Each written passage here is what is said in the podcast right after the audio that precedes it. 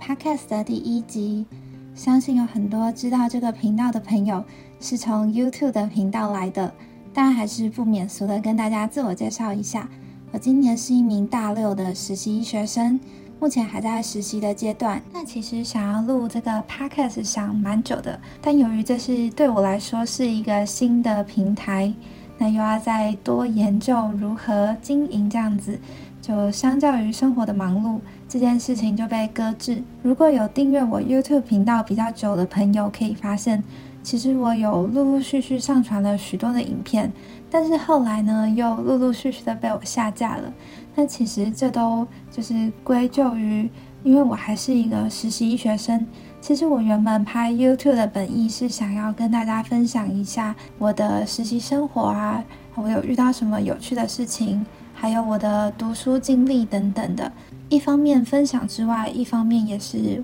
为自己记录，就是我曾经有发生过这些事情等等。但是大家应该知道，就是医学的圈子算是蛮小的，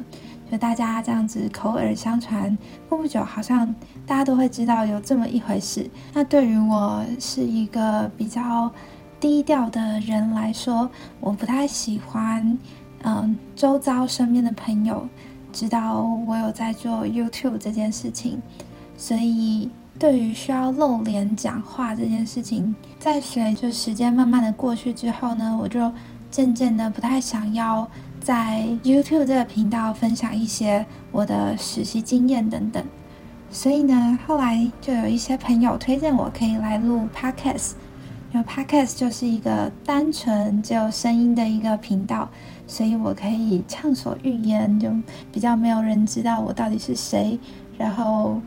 可以随心所欲的讲我想要说的话。所以呢，这就是我创 Podcast 的来由。所以今天这个就是 Podcast 的第一集，主要是跟大家分享一下这个频道未来会有一些什么样的内容。